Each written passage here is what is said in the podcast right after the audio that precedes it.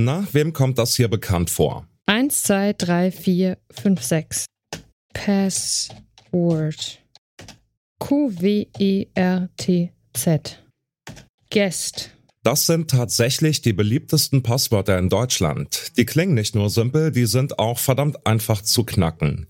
Und sie sind wohl schon bald Vergangenheit. Wenn es nach den Big Playern der Tech-Branche wie Google, Apple und Microsoft geht, sollen sogenannte Passkeys unsere Passwörter ablösen und so das Internet für alle sicherer machen. Wie funktionieren diese Passkeys und sind Passwörter wirklich bald passé wie Disketten, falls ihr euch noch erinnern könnt? Mein Name ist Johannes Schmidt, das klären wir heute. Hallo. Zurück zum Thema.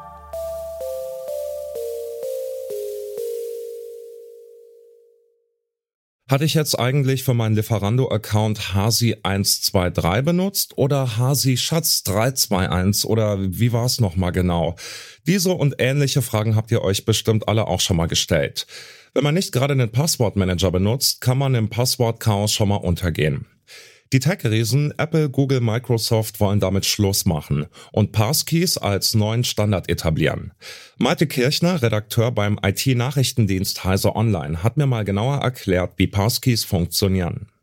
Ja, der Passkey unterscheidet sich vom Passwort dadurch, beim Passwort geben Sie ja Ihr Kennwort an einen Server zum Abgleich und dann werden Sie zugelassen, diesen Dienst zu verwenden. Und beim Passkey ist es so, dass Sie den eigentlichen Schlüssel gar nicht mehr aus der Hand geben. Sie haben einen privaten Kryptoschlüssel, der wird auf Ihrem Gerät gespeichert. Auf diesen können Sie auch nur zugreifen, indem Sie Ihre Gerätepin eingeben oder Ihr Gesicht erkannt wird oder Ihr Fingerabdruck gescannt wird. Und mit diesem Kryptoschlüssel wird dann eine sogenannte Challenge dann gelöst. Das, und das ist eine Zeichenfolge, die wird dann an einen Server gesendet, wo wiederum ein öffentlicher Schlüssel von Ihnen liegt. Und das wird dann abgeglichen und nur dann wird dann, werden Sie dann zugelassen, den Dienst zu verwenden. Also Sie geben diesen privaten Schlüssel nie aus der Hand. Und es hat eben auch den Vorteil, weil dieses Verfahren Verfahren für den Nutzer weitgehend automatisch abläuft, dass eben auch die Sicherheit sich erhöht, dadurch einfach, dass man wirklich für jeden Dienst ein eigenes, sehr komplexes Passwort hat und nicht dieser Faktor Bequemlichkeit damit hineinspielt, der bei vielen eine Rolle spielt, dass sie eben für viele Dienste das gleiche Passwort verwenden. Na gut, aber ich sehe auch zumindest ein Problem, einen Nachteil, wenn ich jetzt zum Beispiel mein Handy als Passkey verwende, um die Sachen freizuschalten und ich verliere das dann, dann bin ich ja von einem auf den anderen Moment komplett ausgeschlossen von all meinen Diensten und kann mich dann auch nicht anders wieder einloggen. Das ist so eine Katastrophe, oder? Ja, das ist nur bedingt so, weil wenn Sie mehrere Geräte haben, dann können Sie gegebenenfalls auch Ihre Passkeys synchronisieren zwischen den verschiedenen Geräten. Also beispielsweise viele besitzen ein Smartphone und ein Tablet und dann hätte man immer noch das Tablet, um sich dann authentifizieren zu können und auch um das dann wieder herzustellen auf dem anderen Gerät, wenn man es ersetzt hat. Wenn man nur ein Gerät besitzt, dann ist es in der Tat ein Problem. Dann ist man erstmal ausgeschlossen. Aber das ist letzten Endes halt auch der Preis, den man dann zahlen muss für die bessere Sicherheit. Und wie steht's beim Thema Datenklau im Netz? Malte Kirchner weiß, wo die Vorteile in puncto Sicherheit liegen da bewegen wir uns momentan zumindest sehr weit im Bereich der Theorie, denn man müsste ja tatsächlich dann den privaten oder die privaten Kryptoschlüssel des Nutzers äh, erlangen. Und das, äh, da ist ja dann erstmal dann noch die Sperre dazwischen des Gerätes.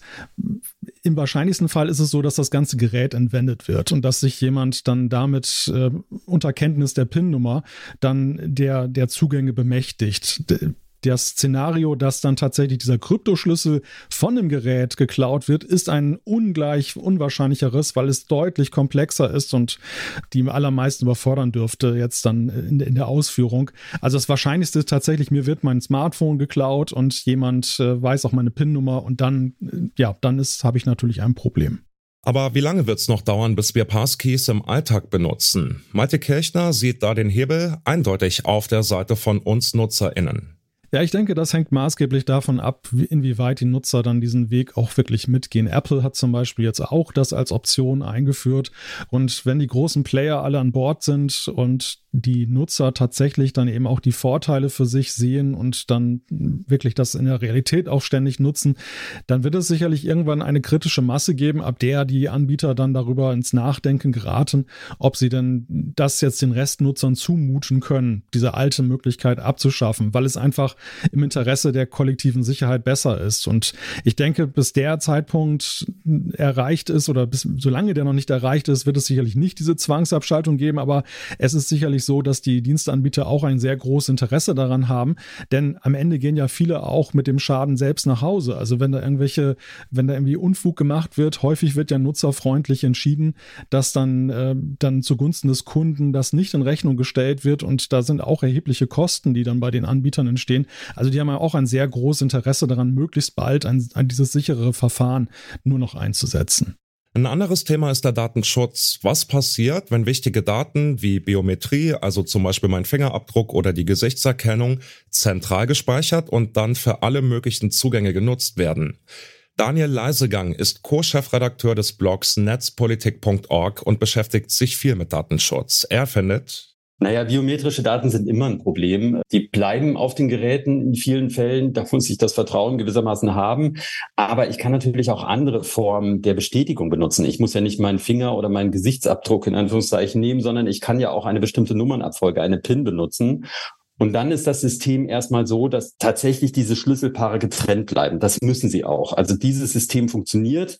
Ich bin nicht ganz sicher, wie das mit offenen Betriebssystemen dann am Ende funktionieren wird. Das wird man mal abwarten müssen. Auf dem mobilen Sektor haben wir das sehr selten, dass es mobil oder offene Systeme gibt, ähm, quelloffene Systeme gibt, aber gerade auf den Rechnern wird ja auch Linux verwandt. Wie das sich dann umsetzt, ob das nur über Passwortmanager funktioniert, das wird man abwarten müssen. Aber bei der großen Mehrheit der Menschen hierzulande, die Windows oder Mac nutzen, ist das tatsächlich erstmal sicher. Und dieser Standard ist auch offen und lizenzfrei erstellt worden und zur Verfügung gestellt worden. Das heißt, das ist erstmal etwas, was auch weltweit Verwendung äh, finden soll und entsprechend sicher äh, muss es sein, denn wenn das System irgendwann mal scheitert und das ist erstmal so angelegt, dass es das nicht tut, dann wäre das natürlich ein Vertrauensproblem. Also insofern ist dahingehend, dass es sicherer ist und auch erstmal für die Gro für das Gros der Bevölkerung ein, ein, ein mehr Sicherheit bietet, das glaube ich schon. Und da wird es jetzt eine leichte kleine Umstellungsphase geben und es wird sich noch etwas festruckeln, aber dann ist das System, denke ich, besser als was wir bisher hatten. Man denke nur an 1, 2, 3, 4, 5, 6. Ja, das stimmt. Das äh, zu überbieten ist auf jeden Fall nicht so schwer.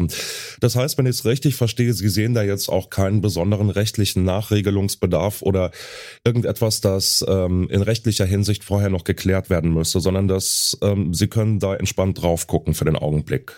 Im Augenblick ja, man wird abwarten müssen, wie sich das System entwickelt. Ähm, die Schlüssel sind da, wenn die erstellt worden sind, dann kann man die benutzen. Ähm, ich würde mir wünschen, dass man das eben dann entkoppelt. Und ähm, aber da ist ja das Versprechen da, sprich, dass ich nicht an das Gerät oder an die an das Betriebssystem gebunden bin, sondern dass ich die Schlüssel exportieren kann, mitnehmen kann, in andere Systeme integrieren kann und dort auch weiter benutzen kann. Das ist das Minimum. Das müsste im Grunde dann so funktionieren wie ein Passwort, was ich überall eingeben kann. Das will ich auch mit diesen Passkeys haben. Aber wenn ich die mitnehmen kann und woanders benutzen kann, dann finde ich das einen, einen sinnvollen und einen guten Weg.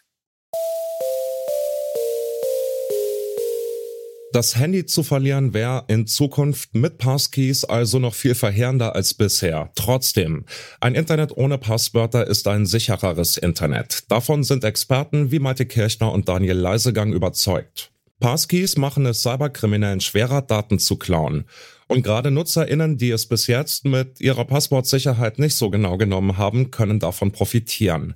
Auch für die Plattformen sind Passkeys attraktiv.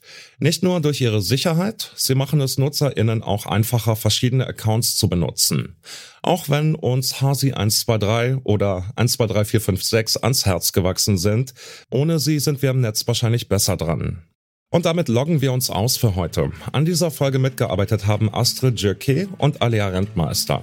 Produziert wurde sie von Florian Drexler, Chef vom Dienst war Toni Mese. Mein Name ist Johannes Schmidt, ich bin dann jetzt mal AFK. Zurück zum Thema vom Podcast Radio Detektor FM.